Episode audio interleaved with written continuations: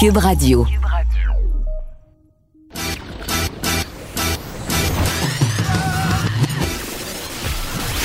Pour elle, il n'y a jamais de mauvaise question. De 13 à 15. Les effronter. Avec Geneviève Peterson.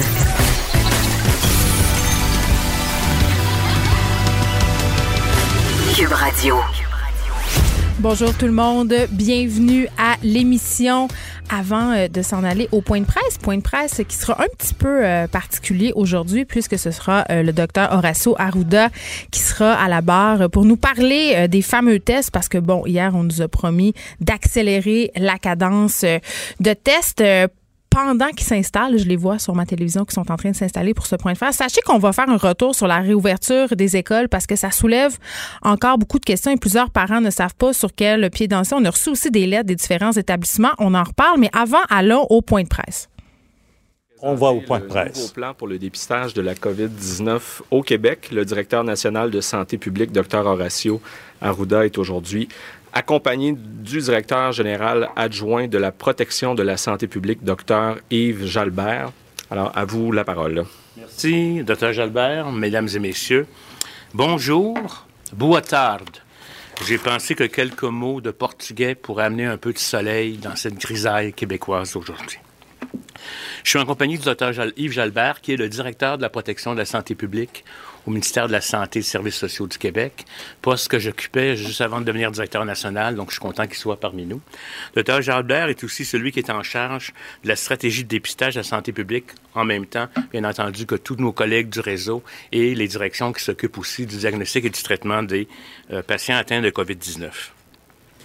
Aujourd'hui, on veut vous présenter notre plan, euh, notre stratégie de dépistage en lien avec le déconfinement qui est graduel et ce qu'on appelle dans notre jargon notre plan de diagnostic populationnel. Ça va nous permettre, en termes de santé publique, de porter un diagnostic plus précis sur ce qui se passe actuellement.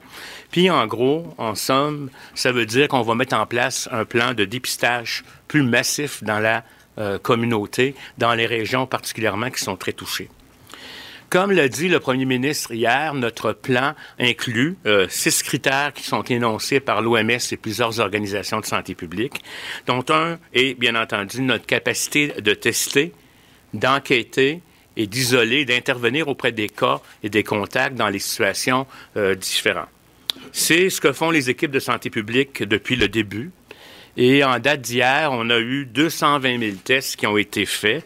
On teste pour trouver les cas positifs, identifier leurs contacts, remonter la chaîne de transmission et on isole les personnes atteintes et on pour éviter de propager le virus, c'est l'approche qu'on appelle de rechercher, investiguer, contenir.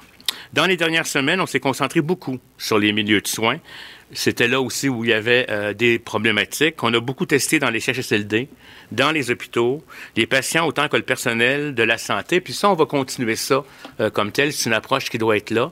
On doit dire que cette approche a été, euh, je vous dirais, rentable en termes d'efficience, parce que quand on teste dans une population où il n'y a pas beaucoup de cas, on a ce qu'on appelle des taux de positivité très faibles, c'est-à-dire euh, si on est à 0, 2, 5 ça veut dire que notre test ne cible pas les bonnes populations. Depuis un bon bout, on est à 16% à peu près entre 15, 16, 17% ce qui veut dire que les tests ont été utilisés pour les bonnes populations. En ce moment, on effectue 6 000 tests par jour. Je veux faire une précision. Il y a des gens qui sont testés deux fois, donc ça explique que le nombre de personnes testées peut ne pas nécessairement correspondre au nombre de tests effectués, parce que dans certaines situations, il faut faire deux tests, soit parce que pour savoir si les gens sont devenus négatifs ou s'ils peuvent rentrer euh, comme tel, toutes sortes d'indications particulières. Maintenant, pour accompagner des confinements graduels, on met en place un nouveau plan de diagnostic très agressif qui a débuté ce matin à Montréal, notamment euh, sur la, euh, la, partie nord-est de, de Montréal.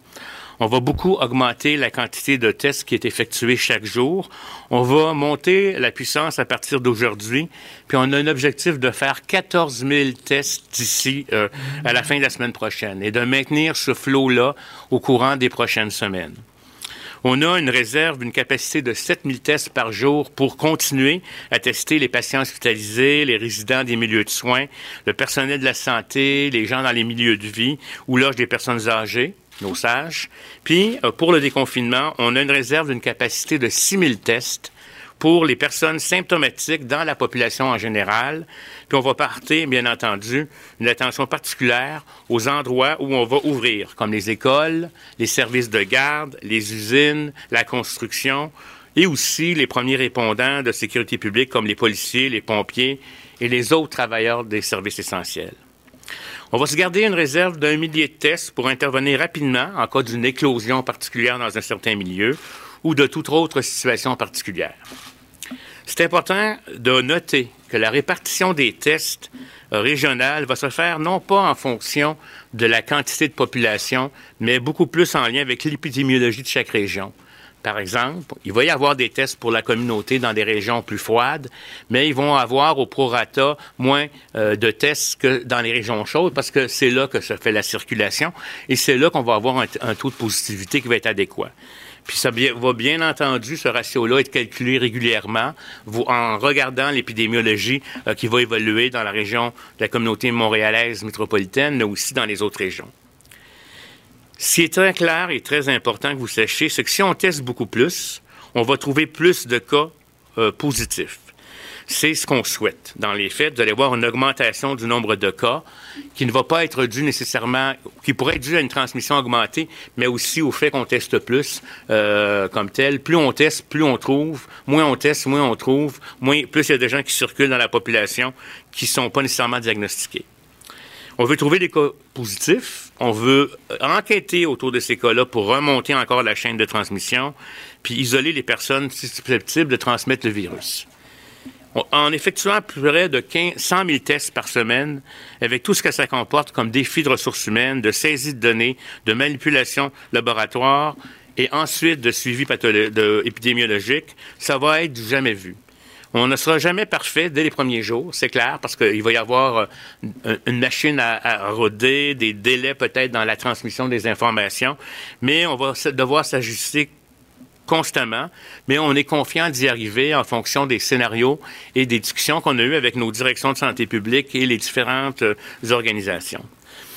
Avant de passer la parole au docteur Jardin, qui va vous expliquer plus en détail, notamment quels sont les groupes qui sont visés et notamment aussi quelles sont les modalités qui vont être faites, je vais revenir sur les statistiques qu'on vous donne à chaque jour. On va faire une pause aujourd'hui parce qu'on est en train de faire la révision du mois d'avril. Vous savez, c'est un peu comme un magasin qui ferme une journée pour faire son inventaire, pour réajuster ce que j'appellerais euh, les chiffres.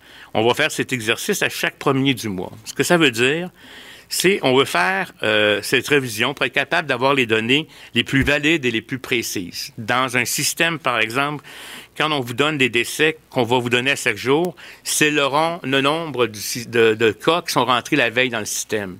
Si on vous dit, euh, il est rentré, euh, hier, on a eu 45 décès, c'est souvent des décès pas nécessairement la totalité des décès de la journée. Il y en a qui vont rentrer demain ou après-demain, mais il y a des cas qui ont été quelques jours antérieurement là, dans, le système. Ce que ça veut dire, c'est que ça change pas le nombre euh, total de décès, mais ça peut changer la courbe des décès parce qu'un décès qui est rapporté une journée, mais qui n'est pas arrivé cette journée-là, peut être arrivé quatre, cinq jours plus tôt. Comme par exemple, aujourd'hui, là, si je essaye de vous dire, pour les maladies de la déclaration obligatoire, qui sont les maladies qu'on fait toujours, à la fin du mois de, mars, on attend trois mois pour recevoir les nouveaux cas qui peuvent apparaître plus tard, revalider les cas, ceux qui sont confirmés, non confirmés, etc. Donc, le rapport officiel euh, a des chiffres qui sont différents des chiffres cumulés de façon euh, journalière. Ce que ça veut dire, donc, dans le fond, on va le faire à chaque début du mois, donc on va le faire comme tel. Par exemple, aujourd'hui, il y a 163 décès de plus. Mais les 163 décès de plus, il ne faut pas s'alarmer, ce ne sont pas des décès qui sont survenus hier, mais c'est des décès qui remontent aussi loin qu'au mois d'avril, mais qui ont fini par être saisis dans nos systèmes seulement hier. Vous allez voir avec le tableau qu'on va vous présenter depuis les dix derniers jours, on est environ sur un plateau de 85 décès par jour ça baisse pas, mais ça augmente pas non plus comme tel. Donc, ce que je voulais vous dire, c'est que euh, euh, vous allez voir que maintenant, à partir de maintenant, à tous les mois, on va publier euh, des données qui vont être les données qu'on appelle validées pour le mois, le mois, le mois dernier, et ça va donner des différences par rapport à ce qu'on vous présente. Donc, ça, c'est ce qui est important que je voulais vous dire aujourd'hui par rapport aux données. Puis, si vous voulez, dans la période de questions tantôt, je pourrais vous donner le nombre d'hospitalisés et les mêmes chiffres qu'on vous donne habituellement pour la journée d'hier. Je vais maintenant céder la parole au docteur Jalbert qui va vous donner un peu plus d'informations techniques sur le comment euh, ce dépistage massif va être exécuté et quelles sont les attentes qu'on a vers la population. Merci, docteur Arruda. Bonjour à tous. Donc, pour notre stratégie d'utilisation des tests dans les prochaines semaines, il euh, faut dire, euh, première des choses, que ça va être dès le 4 mai, donc dès lundi, que les personnes qui ont des symptômes de la COVID-19 vont pouvoir téléphoner. Il y a une ligne dédiée qui va vous être communiquée, qui va être rendue publique. donc, dès lundi, les gens vont pouvoir appeler à ce numéro et à partir de là, les gens vont être référés à un centre désigné de dépistage, qu'on appelle les CDD, qui sont déjà installés, connus, euh, ou s'il y a lieu à une clinique euh, désignée d'évaluation. Alors, on fait une allocation régionale du nombre d'analyses qui euh, peuvent être réalisées dans une journée. Et à partir de là, les CDD vont fournir un nombre de plages disponibles dans les 24 heures. Alors, les gens qui appellent, on s'attend à ce qu'ils soient dans un CDD, qu'ils aient leur rendez-vous dans les 24 heures. Donc ça, ça va offrir vraiment un accès rapide au test et les résultats vont être communiqués comme maintenant par une infirmière ou un médecin. Euh, pour les demandes qui ne pourraient pas trouver un rendez-vous dans les 24 heures en CDD, à ce moment-là, ils pourraient, les gens, être référés dans un CDE. Euh, et les CDE sont en relation avec les directions de santé publique euh, et... Euh, Albert, juste pour faire compréhension, CDD puis CDE, c'est un acronyme que les journalistes ne connaissent pas et je comprends très bien, moi, moi. Centre, centre désigné de dépistage pour CDD. Centre désigné d'évaluation pour CDE. Je m'excuse si je ne les ai pas appelés au, au long. Euh, Un dépiste et l'autre euh, fait de l'évaluation du cas. Les CDE ont des ressources qui font vraiment de l'évaluation. Euh, donc, un CDD, en général, on se présente là pour avoir un dépistage point. Il n'y a pas nécessairement d'évaluation. Donc, les CDE qui vont recevoir les gens qui appellent, mais pour lesquels on ne peut pas fournir un rendez-vous dans les 24 heures dans un CDD. Ils vont avoir une évaluation. Et à ce moment-là, les CDI, au besoin, vont rentrer en contact avec les directions de santé publique pour faire le suivi. Euh, puis là, il y a des, gestions de, cas d'éclosion, des enquêtes, etc., qui peuvent être faites à partir des CDI. Euh, et euh, ces centres-là aussi vont s'occuper de, de, faire la déclaration des maladies à déclaration obligatoire aux directions de santé publique. Euh, que ce soit en CDD ou en CDE, il y a des conseils quant aux mesures de prévention, d'isolement et de gestion des contacts étroits qui vont pouvoir être prodigués aux patients. Euh, on a, avec tout ça, une, euh, on, a, on, a, fait une révision des priorités du dépistage. En fait, on avait une liste de priorités qu'on a maintenant convertie en liste de groupes. Les priorités vont se déterminer selon ce, que l'on met en place au niveau opérationnel. Alors, on parle désormais de groupes. Euh, je résume parce que là, c'est assez technique. Euh, il y a le groupe 1. Ça, ce sont les patients symptomatiques hospitalisés ou qui nécessitent des soins réguliers en milieu hospitalier. Euh, donc là, on vise à, capter les gens qui pourraient entrer le, virus dans les hôpitaux et qui s'y trouveraient déjà avec le virus. Le deuxième groupe, c'est les professionnels de la santé symptomatique, surtout quand ces gens-là en fait, leur absence pourrait causer un bris de service, puis on veut être sûr de leur, de leur statut. Euh, le troisième groupe, les usagers et le personnel dans les milieux d'hébergement tels que les CHSLD, les RPA et les RIRTF. Là, sur les acronymes, je ne sais pas si ça va, on pourra, revenir là-dessus. Donc, c'est les, ouais, les, endroits d'hébergement pour les personnes âgées et, de soins chroniques. Donc, euh, dès qu'il y a un nouveau cas positif qui s'identifie là, on peut faire des analyses et tout ça. C'est une catégorie qui existe déjà. Le groupe 4, c'est là où on a un gros changement qui va interpeller beaucoup notre capacité de, de contrôler l'épidémie au Québec. Le groupe 4, ce sont les personnes symptomatiques de toutes les communautés. Donc ça, c'est le point important. C'est beaucoup sur ces gens-là qu'on va se concentrer, qu'on va faire des efforts particuliers dans les prochaines semaines. Euh, et ça inclut les milieux en réouverture, donc euh, les gens, par exemple, qui retournent en école, en milieu de garde, en manufacture, etc. Le groupe 5, euh, ça aussi, ça n'a pas changé. Les premiers répondants aux travailleurs du système de santé publique, c'est les gens qui, qui fournissent des services jugés critiques ou essentiels. Et finalement, G6, euh, l'autre groupe qui concerne beaucoup les directions de santé publique, on parle ici des contacts des, cas confirmés. Euh, ça, c'est une stratégie très importante si on veut euh, intervenir sur notre situation épidémique au Québec. C'est qu'au-delà d'aller capter les gens qui sont symptomatiques et de les, euh, de les tester, il faut aussi s'intéresser à leurs contacts étroits et remonter des chaînes de transmission pour intervenir. Il pourrait y avoir aussi dans cette catégorie des interventions à viser plus euh, de description de, la situation dans des milieux. Par exemple, on pourrait arriver dans une, entreprise et prélever un pourcentage des employés de l'entreprise euh, pour faire vraiment une, une description de l'épidémiologie dans le milieu. Tout ça, ça va être géré via les directions de santé publique. Alors, euh, pour, les, pour les étapes à venir pour le déploiement de la stratégie, on va évidemment procéder à une répartition de la capacité diagnostique entre les régions et les CDD. On va aussi développer sous peu des nouvelles méthodes de prélèvement euh, pour réduire les besoins en ressources humaines et les besoins matériels.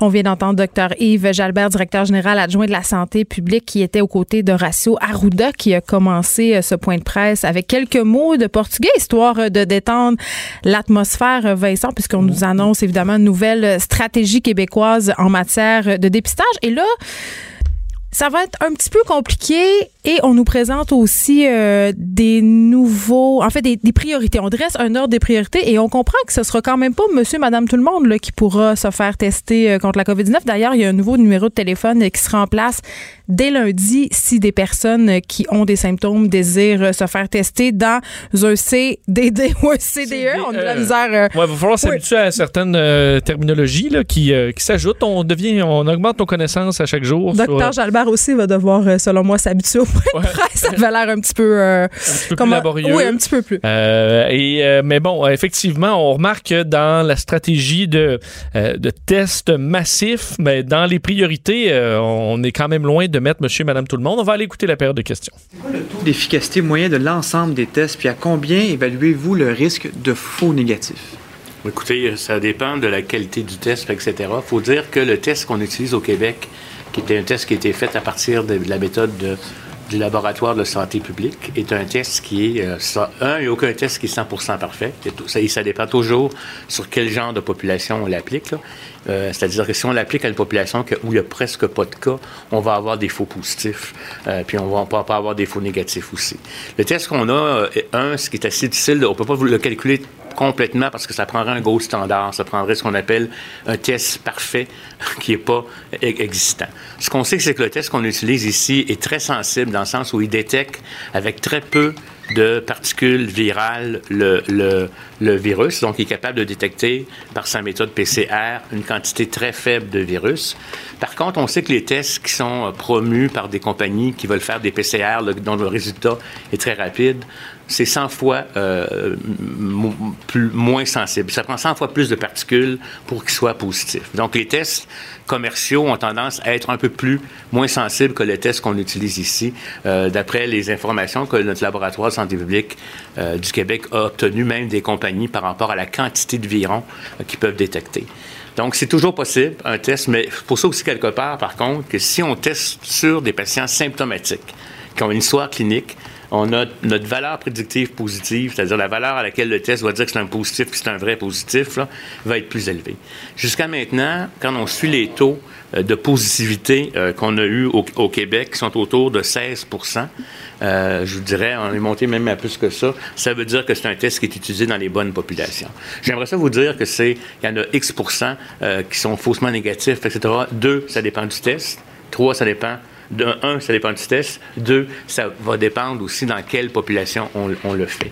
Parce que euh, un test, on a souvent l'impression que parce que tu le fais, il est positif ou négatif, ça va être parfait. Mais il y a une influence aussi sur quelle population euh, tu le fais. Si tu as beaucoup, beaucoup de cas dans une population, euh, le test va être meilleur, plus performant s'il n'y en a pas beaucoup, parce que le risque d'erreur est moins grand pour le test dans cette population-là qui est très élevé. Mais dans les faits, ce que ça veut dire, c'est que oui, il y en a, quand les gens ont des symptômes, la probabilité baisse euh, d'avoir des faux euh, négatifs. Quand les gens sont asymptomatiques, euh, ça, ça, peut baisser, mais il y a des asymptomatiques qui peuvent être positifs grâce parce que le test détecte une petite quantité de virus.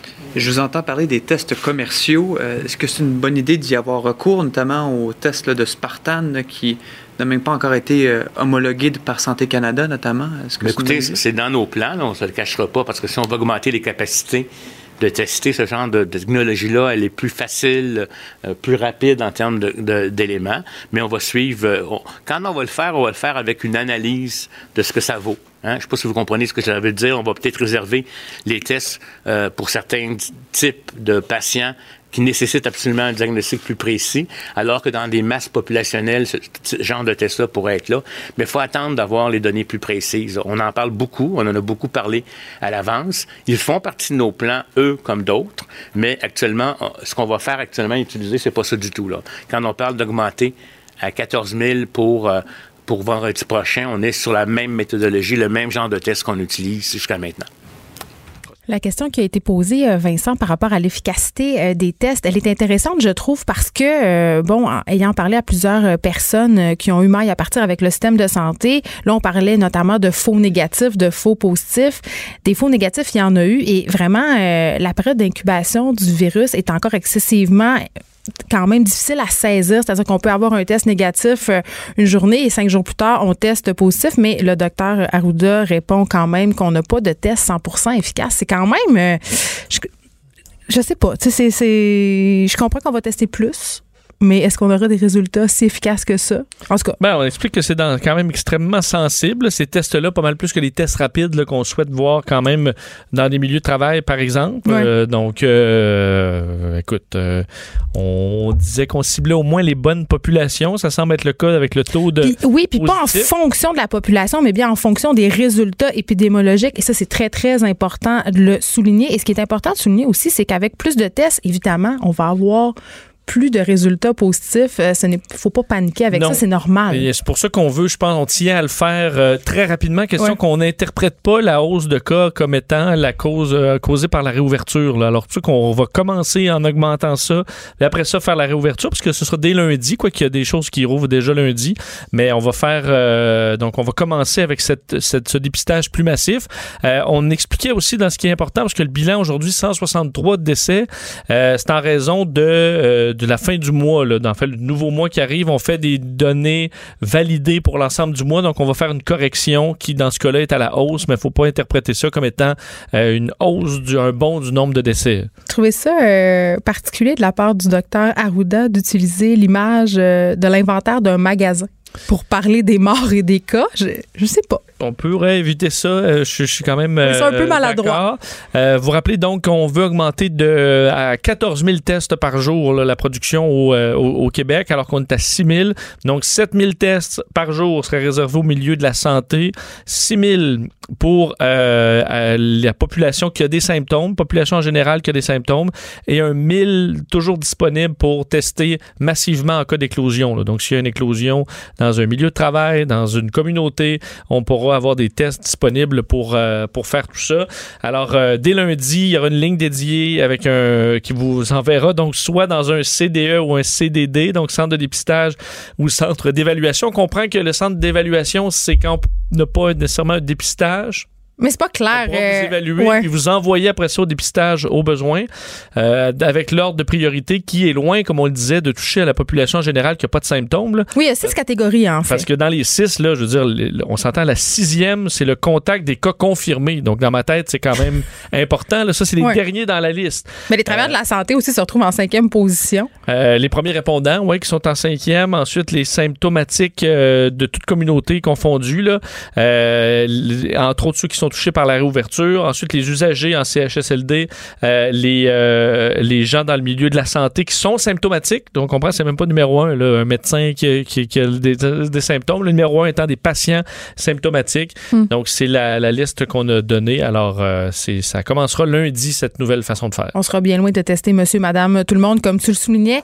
Justin Trudeau qui fait une annonce, somme toute, très, très importante aujourd'hui. L'interdiction des armes d'assaut de type militaire, évidemment, en lien avec cette tuerie qui a a lieu en Nouvelle-Écosse plus tôt la semaine dernière. Oui, euh, selon Justin Trudeau, c'était quand même quelque chose. Bon, il une de ses positions depuis longtemps. Euh, il a ramené le, ses propres souvenirs de Polytechnique, lui qui, euh, qui, étudiait pas très loin de là. Et évidemment, la Nouvelle-Écosse ben, a relancé tout ça, ce qui amène le gouvernement à euh, aller de l'avant en annonçant l'interdiction des armes d'assaut de type militaire au Canada. Donc, il y aura un projet de loi déposé en ce sens. Je vous fais entendre un extrait de cette annonce du premier ministre. Aujourd'hui, nous fermons le marché des armes d'assaut de type militaire au Canada. Nous interdisons 1500 modèles et variantes de ce type d'armes à feu par voie réglementaire. Ces armes n'ont été conçues qu'à une seule et unique fin, tuer le plus grand nombre de personnes le plus rapidement possible. Elles n'ont aucune utilité et elles n'ont pas leur place au Canada. Et euh, M. Trudeau faisait référence au, fait qu'il y a des propriétaires d'armes à feu au Canada qui le font tout à fait légalement, mais qu'on n'a pas besoin d'un AR-15 pour abattre un cerf. C'est les mots utilisés par euh, euh, Justin Trudeau. Je ne peux que les seconder, puis je comprends qu'il y a des gens pour qui les armes à feu, c'est une passion et qui vont exercer leur passion dans des champs de tir, c'est-à-dire utilisent des armes d'assaut. Mais quand même, on l'a vu dans le cas de plusieurs tueries, notamment aux États-Unis, Vincent, le fait d'avoir accès à des armes automatiques qui peuvent tirer un nombre absolument effrayant effarant de balles à la minute, ça vraiment, euh, ça multiplie le nombre de victimes et ce à chaque fois donc, c'est pas nécessaire. Je me demande comment ça sera reçu, euh, cette nouvelle-là, aux États-Unis. Euh. À mon avis, ça fera les manchettes, euh, assurément, aux États-Unis, vu qu'on monte toujours le Canada comme un endroit sans armes et qu'on resserre encore plus, plus la vis, ça va faire assurément, assurément jaser. Mais il y aura, faut dire, une amnistie de deux ans. Alors, ceux qui sont propriétaires de mitraillettes en tout genre. faut-tu les ramener? Qu'est-ce qui se passe? Ben, il y aura. Ma mitraillette, qu'est-ce que je fais avec? Il y aura, dit au dire de Justin Trudeau, une compensation juste. Alors, on va vous compenser ah, ils rachètent les armes. À mon avis, c'est ce qu'on fera. Là. Donc, il y aura une compensation pour les gens qui devront donner leur, euh, un des 1500 modèles euh, d'armes militaires. Euh, la proposition de Justin Trudeau est secondée, entre autres, par le Bloc québécois. Donc, il disait, là, François Blanchet sur les réseaux sociaux, disait le gouvernement, avec l'appui du Bloc québécois et du Québec, qui le réclame depuis longtemps, interdit enfin les armes d'assaut qui ont arraché tant de vies et sont conçues pour tuer des humains. et publiait lui-même la réponse de Peter McKay un des évidemment favoris euh, dans mm. la course euh, du Parti conservateur, qui évidemment de leur côté, ben, lui se dit euh, bon révolté par cette décision de Justin Trudeau, qui selon lui utilise la tragédie de la Nouvelle-Écosse pour faire avancer, avancer son agenda politique. Il y a un petit bout en français de cette vidéo. on peut écouter M. McKay. Il faut renforcer la sécurité à la frontière et arrêter les armes illégales de rentrer au pays il faut aussi se concentrer sur les criminels et les gangs de roues et non pas punir des citoyens honnêtes. Bon, évidemment, on veut pas lutter contre les roues, là, mais les gangs de rue euh, euh, dans sa vidéo, donc. Qui, on parle de lui, son accent, il fait l'effort de parler français. Absolument, absolument. Je voulais juste spécifier que c'était pas les, les, roues. Et euh, donc, effectivement, M. McKay qui dénonce, dénonce tout ça, parlant carrément d'une reprise d'un drame pour faire avancer l'agenda politique. Alors, c'est sûr que ça fera grandement débat à travers le Canada dans les prochaines heures. Évidemment, les militants pro-armes vont avoir des choses à dire là-dessus et Mario Dumont recevra justement une de ces personnes qui est contre justement l'interdiction de ces armes à feu à 14h45. Vous pourrez entendre sa réaction. Guy Morin sera là.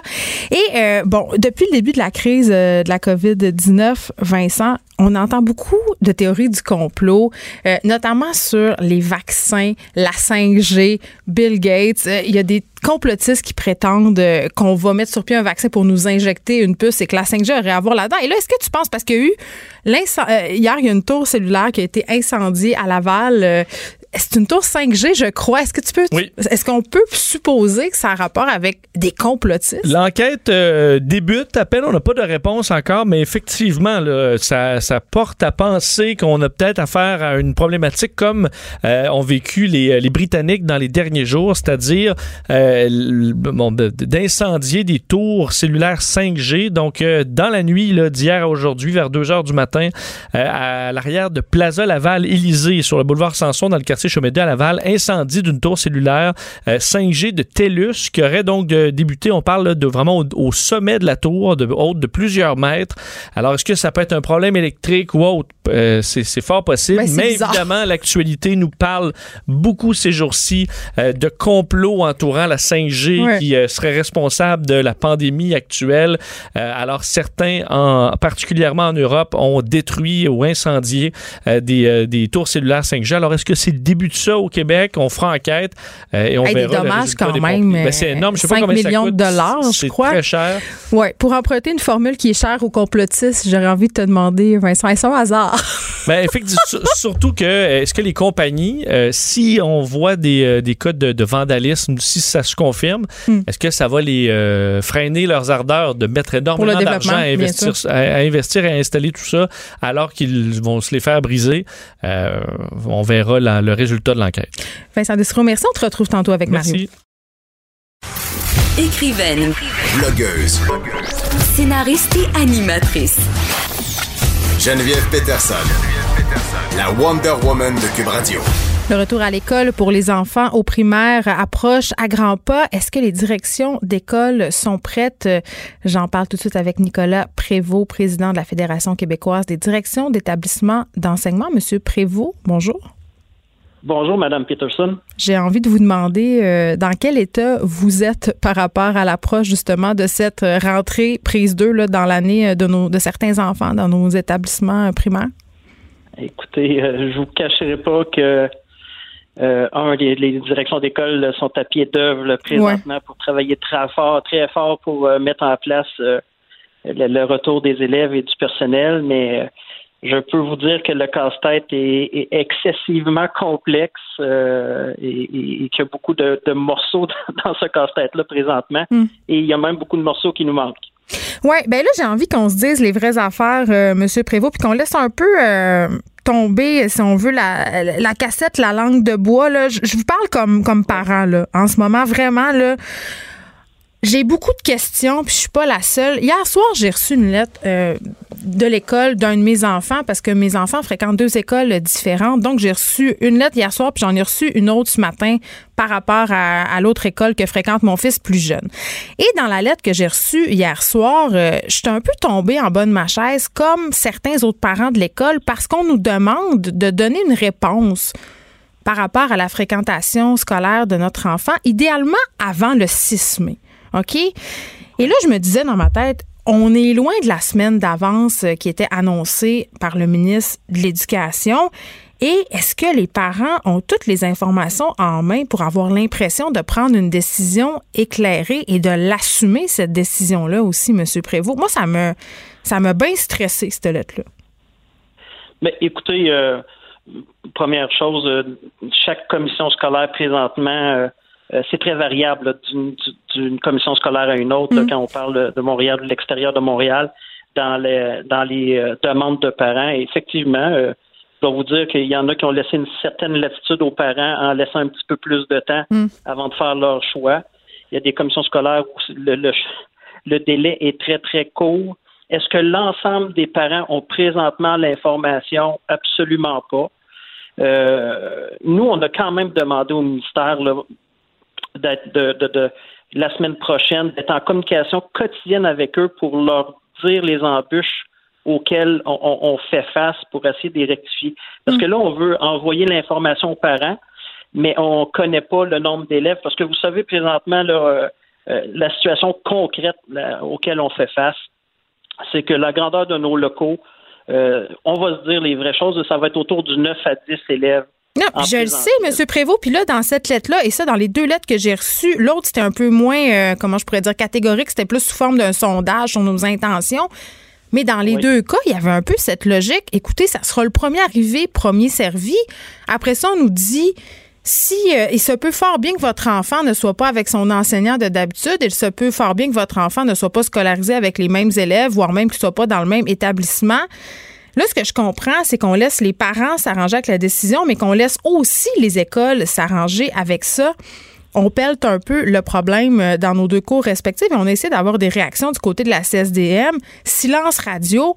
Donc, il n'y a pas moyen de savoir et j'ai pas l'impression que vous, dans les directions. J'ai l'impression que les directions d'école sont sur le même pied de connaissance que nous, les parents. C'est-à-dire que vous n'avez pas plus d'informations que nous autres, puis que vous improvisez comme nous autres, on est en train de faire en ce moment. C'est tout ça. Ben, ben écoutez, les, je, vous le disais d'entrée de jeu, les directions travaillent présentement très, très fort pour essayer de, de, de concilier ce, ce, ce casse-tête-là. Vous l'avez dit, là, quand on prend, si on prend le scénario concret que c'est du 9 à 10 élèves parce que ce qu'on se rend compte présentement, on n'a pas de chiffre précis, là. Mm. Euh, ce n'est que, que des, des euh, on est en train de valider. on va les avoir bientôt, mais on les a pas. Mais il y aurait quand même beaucoup d'inscriptions, beaucoup de parents qui veulent retourner leur enfant à, l'école. Et on a beaucoup, à l'inverse, on a beaucoup de demandes présentement qui entrent dans les commissions scolaires au niveau des ressources humaines, du personnel qui ne veulent pas entrer pour des raisons médicales ou autres. Donc, on va faire face concrètement à peut-être plus d'élèves que prévu, avec moins de personnel pour le faire. Et oui, il y aura des classes de neuf, donc euh, on ne veut pas séparer, mais on devra séparer les classes si on veut respecter la distanciation sociale. Donc, effectivement, il se pourrait qu'un enfant se retrouve dans un autre local que celui qu'il connaît, avec un autre enseignant que celui ou celle qu'elle connaît.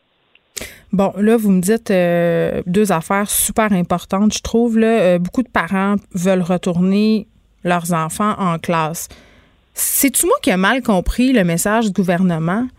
Monsieur Prévost, mais la raison pour laquelle on rouvre, en tout cas la raison majeure qui est évoquée depuis le début pour rouvrir les établissements scolaires, c'est favoriser le retour en classe des élèves qui, un, sont en difficulté scolaire et deux, peuvent venir de milieux défavorisés. Là, quels élèves on veut revoir euh, en classe en priorité?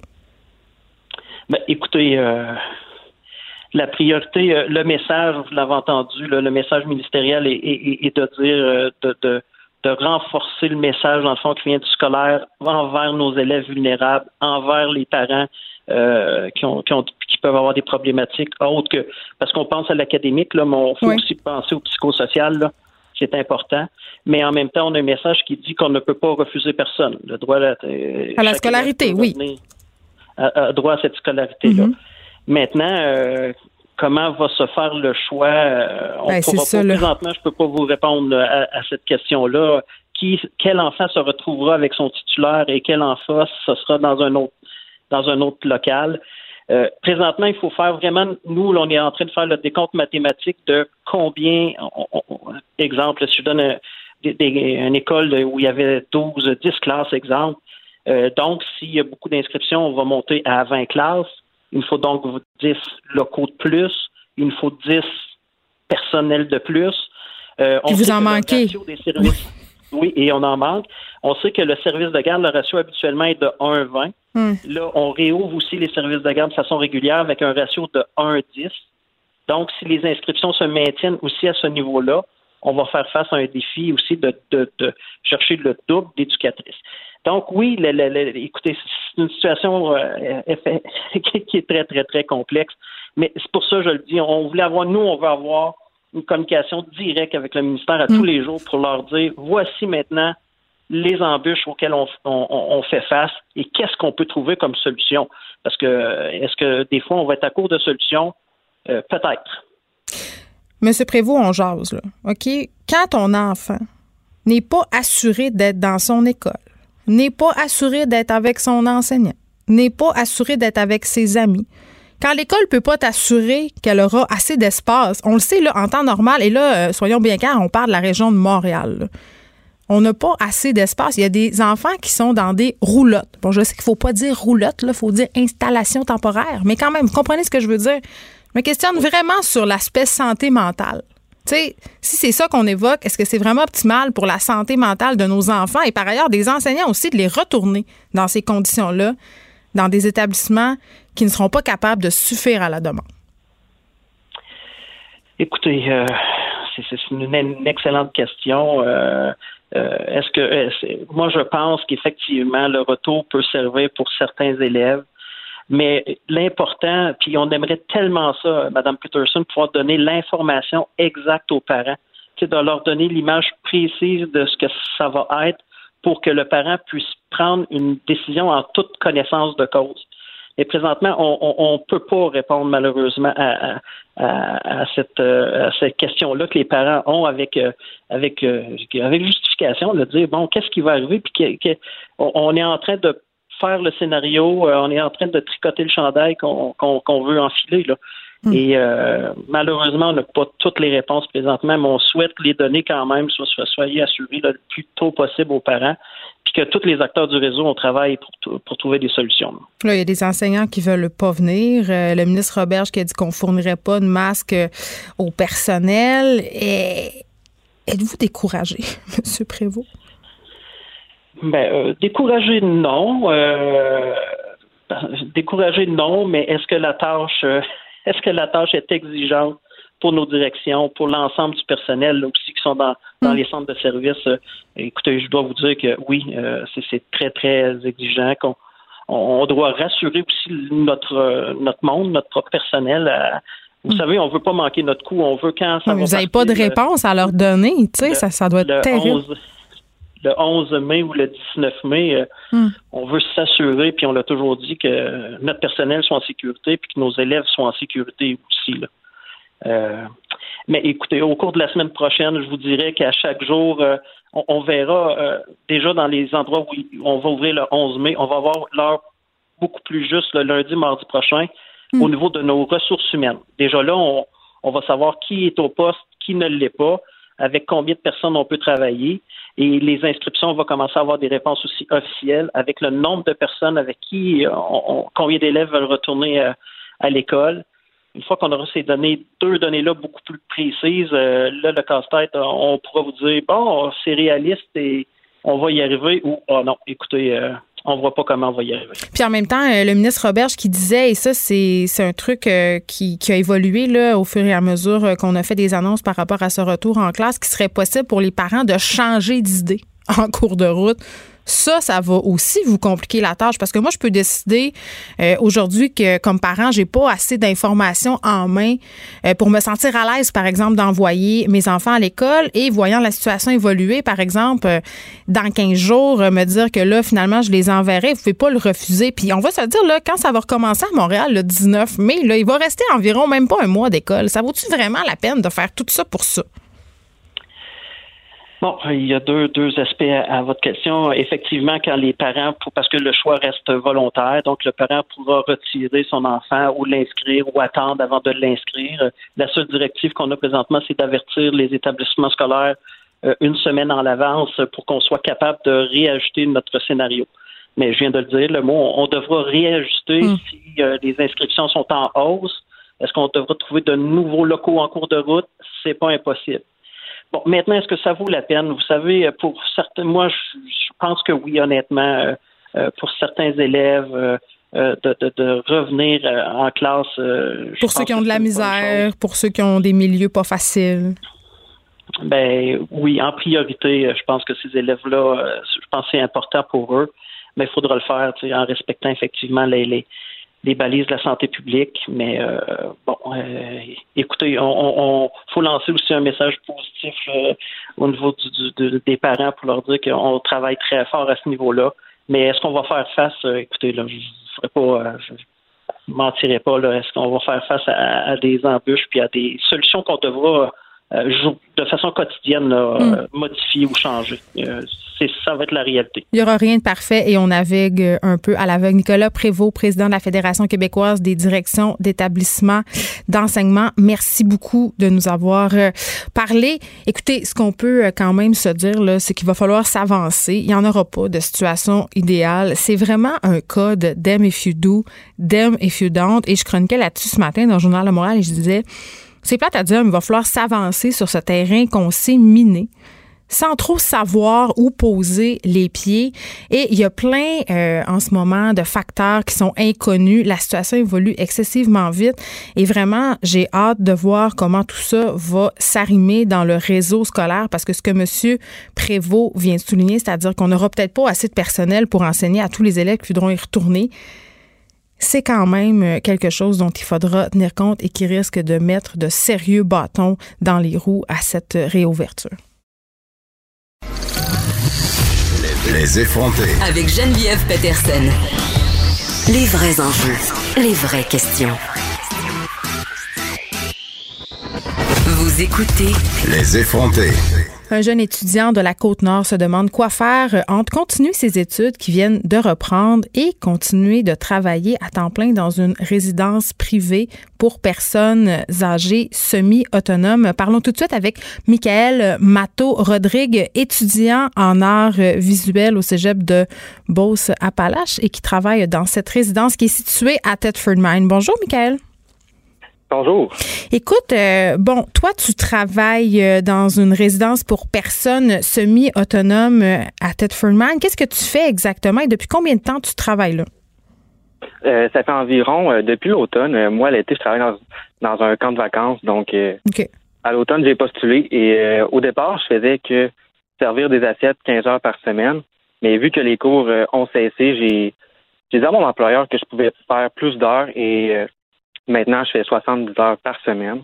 Euh, je fais des choses que j'ai pas de formation à faire, donc déplacer des résidents, euh, donner des plateaux avec des médicaments dedans, euh, laver des salles de bain, désinfecter. j'ai pas de formation pour savoir comment désinfecter efficacement durant la COVID. Donc, c'est vraiment toutes les journées sont différentes. OK, si je comprends bien, quand la pandémie a commencé et qu'on a commencé le confinement, tes cours ont arrêté et là, ton employeur, tu lui as dit, je peux faire plus d'heures, mais est-ce que tu t'attendais à ça, à faire autant d'heures, à travailler 10 heures par jour? Euh, aucunement. Moi, je croyais que j'allais travailler trois journées complètes par semaine. Finalement, je me suis retrouvé à, être recyclé en préposé. Puis tu travailles sept jours par semaine, là, 10 heures par jour? Euh, oui, c'est ça. Mais là, aujourd'hui, j'ai pris euh, une journée congé de maladie, mais je sais qu'à cause de ça, les résidents n'auront pas un soin, euh, adéquat. C'est ça, parce que là, toi, tu as remplacé euh, en quelque sorte un préposé aux bénéficiaires, puis tu l'as dit, tu n'as pas la formation pour le faire. Tu as dû l'apprendre sur le tas. Comment tu as appris à faire euh, ces choses-là, comme déplacer des patients, les amener aux toilettes, les laver? Puis ça me surprend que tu me dises que tu donnes des médicaments, parce qu'il me semblait que c'était quand même réservé aux infirmiers, aux infirmières. Est-ce que je me trompe? Euh, non, c'est réservé euh, c'est ça, c'est réservé juste aux infirmières, mais personne ne me l'a dit. Personne ne m'a dit comment faire. J'ai fait tout seul par moi-même. Est-ce que tu avais peur de blesser des gens ou de te tromper? Ben, c'est des questions que je me suis posées. Ouais. Puis, est-ce que tu as dit, euh, Michael, puis j'imagine que oui, à ton employeur, que, que un, tu étais fatigué, puis que deux, ça n'avait pas de bon sens? Euh, oui, j'en ai parlé. Puis de toute façon, depuis deux semaines, les cours ont commencé en ligne.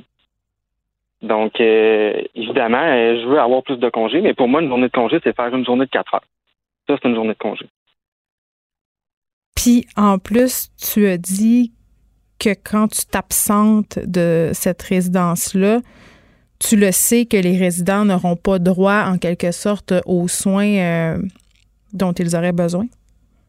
Euh, c'est ça. La semaine passée, euh, j'ai pris, euh, je me suis pas présenté au travail. J'étais trop fatigué et ils n'ont pas eu le droit d'aller à l'extérieur prendre une marche parce que c'est moi qui, qui fais cette tâche-là. Donc, tu te sens coupable de, de, prendre du temps pour toi ou pour tes études? oui, vraiment. Vraiment, je sais pas quoi faire. Quand tu entends le premier ministre euh, Legault justement faire des appels à l'aide puis dire faut que vous ayez à aider euh, dans les CHSLD, dans les résidences euh, privées et qu'il enjoint même des gens qui comme toi n'ont aucune formation à cet effet d'y aller, tu te sens comment? Parce que toi tu le vis sur le terrain là, c'est quoi ne pas avoir de formation puis être obligé d'officier toute la journée avec des personnes qui sont en diminution d'autonomie? Ben moi je me sens parce que moi je veux pas faire ça plus tard. Donc je me sens un peu pris. J'aurais pu travailler dans un restaurant qui être coupé normalement et finalement non, euh, je travaille dans une résidence puis je fais 70 heures par semaine. Puis t'es pas le seul, tu as des amis aussi qui font la même chose que toi. Euh, oui, dans d'autres résidences, euh, les petites résidences privées, là, vraiment, là, c'est commun. J'ai plein d'amis qui sont pris dans la même situation. Euh, juste une anecdote comme ça, la semaine passée, il y a eu une éclosion de gastro. Moi, je me suis dit comment c'est possible qu'il y ait une éclosion de gastro quand on est censé justement euh, avoir des mesures sanitaires euh, efficaces pour pas qu'il y ait propagation d'aucun virus? Et que ça aurait été la COVID, là. Ça aurait été terrible. Parce qu'il n'y en a pas, toi, dans, dans, ta résidence, vraiment, de cas de COVID, là, pour le moment, c'est ce que je comprends. non, il n'y en a pas. Il n'y en a pas beaucoup dans notre région non plus. Ouais. Mais avec le déconfinement, il y a beaucoup de chalets dans notre région. Ça prend vraiment quelqu'un qui prend les choses au sérieux dans notre résidence parce que ça risque d'être chaotique. T'as quel âge, Michael?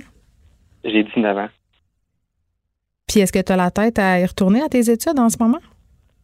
Euh, présentement, là, non, vraiment pas. Hmm. Euh, je sais pas. Euh, surtout que mon frère est à risque, euh, il a des problèmes cardiaques. Donc, c'est un peu stressant. On sait tous qu'on doit économiser les masques. Notre résidence nous a dit de porter un masque par jour. Puis moi, je fais des chiffres coupés. Ce qu'ils m'ont dit de faire, c'est de plier mon masque, le mettre dans mes poches, aller à la maison et le remettre quand je reviens. C'est terrible. Ça a l'air d'une joke, mais c'est ça qui se passe présentement. Tu me niaises? Non, non, c'est vraiment ça qui se passe en ce moment. Ben écoute, on va te souhaiter euh, de pouvoir euh, prendre du temps pour toi parce que tu sais ce qu'on dit hein, avant d'aider euh, les autres, il faut s'aider soi. Merci quand même de faire ce que tu fais. Je pense que même si c'est pas ça que tu veux faire plus tard, tu fais quelque chose de très très important en ce moment et j'aimerais, je pense au nom de tous les auditeurs, te remercier. J'espère aussi que ceux qui dirigent cette résidence seront peut-être tentés de modifier quelque peu leur façon de faire. Michael Matteau Rodrigue, étudiant en art visuel au cégep de Beauce à Palache, travailleur dans une résidence privée pour aînés à Thetford Je rappelle que Michael travaille 7 jours sur 7 et 10 heures euh, par jour et qu'il n'a aucune formation de préposé aux bénéficiaires. Merci, Michael, de nous avoir parlé. Geneviève Peterson, la seule effrontée qui sait se faire aimer. Jusqu'à 15, vous écoutez Les effrontés. Une chose qui fait peur euh, aux gens euh, par rapport au plan de déconfinement, euh, la réouverture, c'est qu'il y a des personnes qui suivent pas les consignes et qui se disent bon ben puisqu'on annonce des réouvertures, puisqu'on se déconfine, on peut faire ce qu'on veut, on peut aller où on veut. Et bon, on le sait là, en région, ça commence le 4 mai, les commerces vont réouvrir, la vie va reprendre son cours. Et le maire de Sainte-Rose-du-Nord euh, a décidé d'ériger un barrage routier pour contrôler les allées et venues dans sa municipalité en fin de semaine parce que justement, peut-être qu'on a peur à certains euh, débordements. Alors tout de suite lui parler Laurent Thibault, maire de Sainte-Rose-du-Nord. Monsieur Thibault, bonjour. Bonjour, madame. Écoutez, pourquoi avoir euh, mis en place un barrage routier? Parce que, bon, écoutez, moi, je viens du lac Saint-Jean, du Saguenay. Là, je suis allée souvent à Sainte-Rose-du-Nord. C'est une petite ville assez charmante, vraiment très, très belle. C'est vrai qu'il y a beaucoup de touristes l'été, mais là, est-ce que vous avez vraiment peur qu'il y ait des gens qui débarquent en fin de semaine chez vous? Pourquoi pas? Ben, parce qu'on nous a dit de ne pas circuler. On n'est pas que ça du monde, nous. Hein? Et ce village-là est fréquenté pendant l'été par un nombre impressionnant de touristes qui viennent de partout. 50% c'est des touristes qui viennent d'Europe, 50% c'est plutôt national ou mm. encore euh, sur le plan du Canada et même des États-Unis. Donc, euh, on, connaît notre village, la saison touristique, le beau temps, quand le beau temps arrive, mm-hmm. les locaux ou les gens de la région qui ont des motos arrivent en abondance à Sainte-Rose. Les visiteurs de fin de semaine qui viennent prendre une randonnée quelque part et qui vont dire bon, on va aller faire un tour à Sainte-Rose, c'est un petit village isolé, et on n'aura pas de danger. Hein? Mais ce qu'on constate déjà, puis on n'est pas encore dans le, dans le cœur de la saison touristique, même si on a fermé actuellement la zone du quai, qui est notre espèce d'agora où tout le monde aboutit. Oui, puis c'est un petit quai, là. Oui. C'est le quai de Sainte-Rose. Le quai est sur le fjord. Hein, ce, quai-là accueille des milliers, des dizaines, des dizaines de milliers de touristes pendant l'été. Je comprends, M. Thibault, là, puis je vous taquinais tantôt quand je disais que vous étiez loin. Moi, ce qu'on disait, c'est c'est pas Chicoutimi ou Sainte-Rose qui est loin, c'est Montréal qui est loin. On, verrait ça de bord. Vous avez totalement raison, madame. C'est toujours ce que Sainte-Rose et, même le nombril du monde. Oui, sauf que, bon, je veux pas me faire l'avocat du diable. Là, en ce moment, ça m'étonnerait qu'il y ait des touristes français qui débarquent. Il n'y a pas de vol. Ensuite, ce qu'on nous dit, ce qu'on nous répète dans les différents points de presse du gouvernement Legault, c'est de pas circuler pour rien entre les régions, encore moins pour faire euh, du tourisme. S'il y a des gens qui viennent des alentours, moi je sais pas, des gens de Tadoussac, des gens de Saint-Fulgence, des gens de l'Abbé, des gens c'est pas vraiment une menace pour la population de Sainte-Rose. C'est des gens qui circulent, c'est des gens qui ont comme, comme bien du monde, une possibilité qu'ils attrapent le, le COVID-19 et qui pourraient la transmettre dans dans, notre communauté. Je vais vous donner un état de situation de ce village. Allez-y. 25% de la population du village, c'est des personnes de 65 ans et plus. Est-ce qu'ils ont peur, ces gens-là? Est-ce qu'ils vous ont fait une demande de barrer la ville? Les gens, on voit là la décision qu'on vient de faire, qu'on a prise, hein, fait le tour du Québec, fait le tour de l'information, fait le tour, et les gens nous envoient des messages par Internet en disant hmm. bravo pour votre décision. Donc, la population est derrière. OK. Oui, oui par contre, il y en a d'autres. Je reconnais un certain groupe de citoyens ici qui se sont exprimés. Puis, ah, c'est faire de, de, de, de, la alarmer pour rien, des peurs, etc. Mais ça fait très contrôle, ça fait très un peu totalitaire. Je veux dire, est-ce que, est que, vous avez même le droit de faire ça alors qu'on annonce une réouverture des régions, de barrer votre ville de même? Votre question est pertinente. Est-ce que j'ai le droit? Moi, je vais vous dire une chose. Le seul droit que je m'accorde, et qu'on s'accorde, l'ensemble des membres de mon conseil municipal et les citoyens du comité de, crise que j'ai mis en place, c'est le droit de vouloir protéger les personnes âgées, mes citoyens, contre cette pandémie-là. Je comprends, mais légalement, M. Thibault, avez-vous le droit? Écoutez, depuis ce matin, ça commence à 6h30, les autorités gouvernementales ont tous communiqué avec moi. Bon, qu'est-ce qu'ils vous ont dit? ministère des Affaires municipales, ministère de la Sécurité publique, Sûreté du Québec, le directeur de la santé publique de la région. Alors, moi, là, j'ai expliqué mon cas. Hein? Ils ont dit, on ne peut pas vous donner l'autorisation, mais on vous comprend. On a, on serait pas accepté, puis on pourrait pas. Mais on ne peut pas vous donner l'autorisation. Mais ben, je peux vous dire que j'attends encore un téléphone, là, hein, qui va me dire, euh, ce qu'on fait, on n'empêchera personne de passer. On va inciter les gens qui veulent venir seulement pour se promener, hein, d'attendre, d'attendre qu'on soit capable d'ouvrir d'une façon beaucoup plus accueillante les gens actuellement. On veut protéger la population de Sainte-Rose, protéger nos personnes âgées, protéger les personnes vulnérables, parce que ça arrive déjà puis ça arrive de toutes parts. Alors moi, je vais vous dire, la décision qui a été prise par mon comité mercredi, de dire on ferme la rue du Quai, puis contrairement à la plupart des villages du Québec, vous dites que vous le connaissez, ce village-là, village de Sainte-Rose, pour accueillir, on quitte la route régionale 172, puis on fait 3,5 km, puis on descend jusqu'au quai, qui est l'espèce d'agora. Puis on va manger des frites, puis manger une crème molle à la petite cantine. Une crème molle, puis il y a d'autres restaurants également. Alors, moi, je vais vous dire, là, hein, qu'on veut le protéger puis on veut accueillir ce monde-là encore. Mais je comprends, mais là, vous venez de me dire, vous barrez la ville, mais vous n'empêcherez pas personne de passer. Fait que c'est pas une vraie barrière, finalement. Écoutez, on a, on a engagé une firme spécialisée dans ça parce qu'on ne fera pas ça, là, à l'improviste avec des bénévoles, etc. Hmm. Engager des gens, puis après ça, on va euh, étudier la situation de jour, de jour en jour. Vous savez, le modèle, là, je m'inspire dans ce modèle-là du modèle du gouvernement, de M. Legault, par exemple, hein, qui y va par étapes, il voit telle situation, maintenant, avec ses conseillers, euh, on réagit, on fait telle chose, etc. Ben, dans mon petit village, c'est un micro-gouvernement, moi. Hein? Mais j'ai sept conseillers. Puis mes sept conseillers, ils ont dit, Monsieur le maire, il faut fermer la route du quai. Enfin, pas tout le village, là. Parce que le village, il est grand. Il y a 25 lacs sur le territoire. Puis ça, on n'empêche pas ça. On empêche, il y a 100 citoyens au cœur du périmètre urbain, qu'on appelle la rue du Quai, lance à Théophile, et on a décidé qu'on fermait ça, mais les citoyens ici, leurs parents qui viennent les visiter, etc., ils viennent pour une bonne raison, dites-nous là, on vous laisse passer. Bon, je comprends que vous ne voulez pas d'étrangers. Pardon? Vous voulez pas d'étrangers. Pas d'étranges. Ben, vous avez probablement raison de le dire comme ça. On veut des gens qui ont un bon motif pour venir.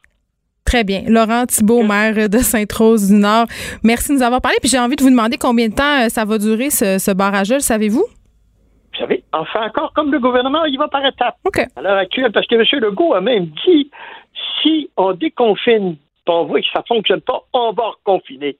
Alors nous, là, on bloque. Puis si on voit que ça fonctionne bien, ben, on déconfinera. Puis si on voit que ça va mal, on continuera une autre semaine, etc. C'est comme ça qu'on va fonctionner. Message reçu. Merci, euh, Monsieur le maire. Je comprends que c'est pas demain la veille qu'on va revoir euh, la Marjolaine, la Marjolaine, pardon, accostée sur le quai à Sainte-Rose. Merci beaucoup de nous avoir parlé. La Marjolaine, en passant, commence sa saison touristique seulement qu'en juillet. On va avoir plein d'espoir. On va espérer que les barrages soient, soient terminés d'ici temps-là.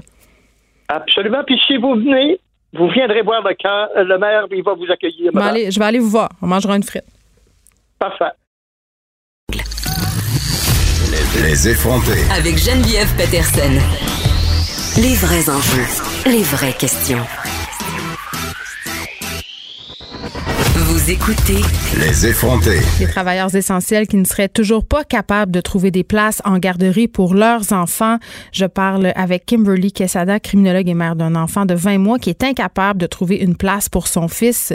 Loïc, Madame Quesada, bonjour. Oui, bonjour. Merci pour l'invitation. Ça me fait grand plaisir. Euh, je pense que vous n'êtes pas euh, le seul parent dans cette situation, c'est-à-dire euh, le seul parent qui a maille à partir avec un, la place en garderie, la place 05. Ce que je comprends, c'est que depuis la naissance de votre fils, vous avez en quelque sorte des difficultés à trouver une stabilité au niveau des, des services de garde pour votre petit Loïc. Effectivement. Même avant la depuis la grossesse, en fait, on est inscrit à la place 0,5 ans. Mm. C'est la recommandation que toutes les spécialistes nous disent. Inscrivez-vous vraiment vite parce que il n'y en a pas de place. Ça veut dire que le problème est quand même très connu. Euh, suite à la naissance, euh, c'est vraiment euh, c'est plus facile de gagner la loto que trouver une place en garderie précédemment.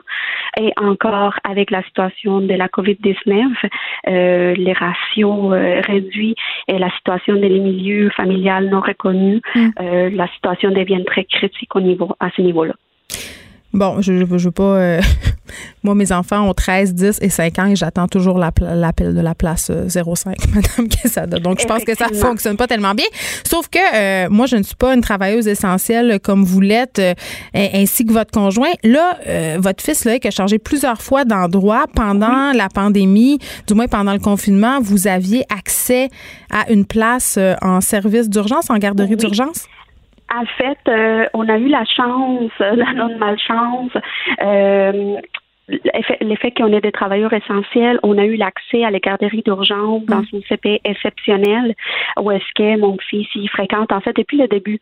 Euh, je veux spécifier depuis le début il fréquente ces garderies-là, mais depuis la semaine dernière euh, que le gouvernement a annoncé que les, les retours à l'école, les retours à la garderie, ça fait en sorte qu'il y a des enfants qui fréquentent déjà ces milieux. Alors ces enfants, ils vont devoir retourner.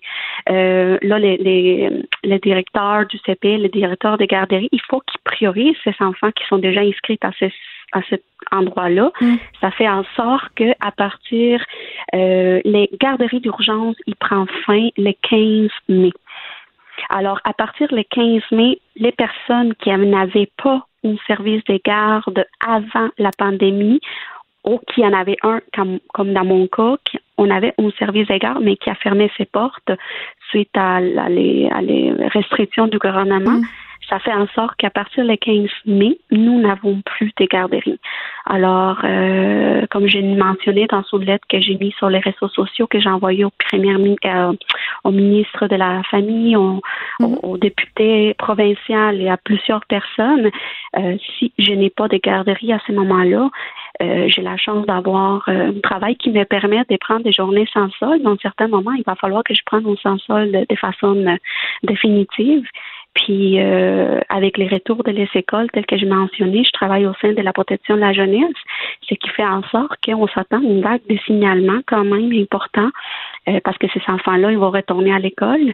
Alors, euh, je ne pourrais pas aider mes collègues à ces moments-là pour faire face à, à la situation, juste parce que j'en ai pas en place ou est-ce que je peux laisser mon propre enfant. Et c'est encore euh, aussi de l'instabilité pour votre fils qui doit s'adapter à différents services de garde, à différents éducateurs et éducatrices. C'est, c'est, un stress pour nous comme parents, c'est angoissant. Euh, c'est un stress pour lui, pour euh, son, son, son, instabilité, ses amis, les endroits. Puis à chaque fois, c'est recommencer la routine, les crises, les, les, les troubles de sommeil qui s'associent à ça, les cauchemars. Alors, euh, on doit même si on trouve une, une garderie, il va y avoir une période d'adaptation. Puis je pourrais vous dire que pendant une semaine, on a des nuits très courtes. Alors, euh, ça, ajouté à l'effet qu'on a un stress au niveau du travail. il y a des parents qui ne euh, peuvent pas prendre congé, là. Effectivement, il y a des pas la seule. qui m'ont écrit. Non, j'ai créé un groupe, euh, un, groupe euh, en Facebook. Puis il y a beaucoup de parents partout. C'est pas juste euh, dans la région où est-ce que je suis, partout qui sont dans des situations semblables. Puis qui eux, malheureusement, il n'y aura pas le choix de laisser leur travail. Alors déjà avec la situation financière qui est quand même difficile pour certains. Euh, c'est sûr que ça rajoute de stress, ça ajoute euh, plein de choses. Puis la conséquence, c'est aussi les enfants. Euh, ils se retrouvent encore euh, sans milieu de protection, les parents angoissés. Il y a plein de conséquences à, à pleine échelle, si je pourrais dire. Est-ce que vous avez eu une réponse du ministre de la Famille et de votre député? Euh, pour le moment, je viens juste de recevoir un courrier de la responsable des presse de ma, ma députée de ma région, Madame euh, Nathalie Roy, mm. euh, en disant qu'ils sont en train de voir, je devrais recevoir des nouvelles mais aucune réponse directe. Écoutez, Madame Kimberly Quesada, on va vous souhaiter excellente chance. On va souhaiter aussi un service de garde adéquat et qui répond aussi à tous vos critères le plus rapidement possible à votre fils Loïc qui a changé quand même plus souvent qu'à son tour de service de garde et ça euh, c'est quand même vraiment pas très le fun. Vous êtes criminologue euh, et mère euh, de ce petit Loïc, 20 mois, incapable de trouver une place en garderie comme bien des parents. Merci de nous avoir parlé de notre côté. C'est la fin de notre semaine. On se revoit lundi, ça sera le début du déconfinement dans plusieurs régions du Québec. C'est clair qu'on va s'en reparler et qu'en fin de semaine avec le beau temps, j'imagine j'espère j'espère euh, pas, là, mais qu'il y aura des dérapages, mais on peut s'en attendre. Je vous laisse avec Mario Dumont et Vincent Dessureau. Merci beaucoup d'avoir été là.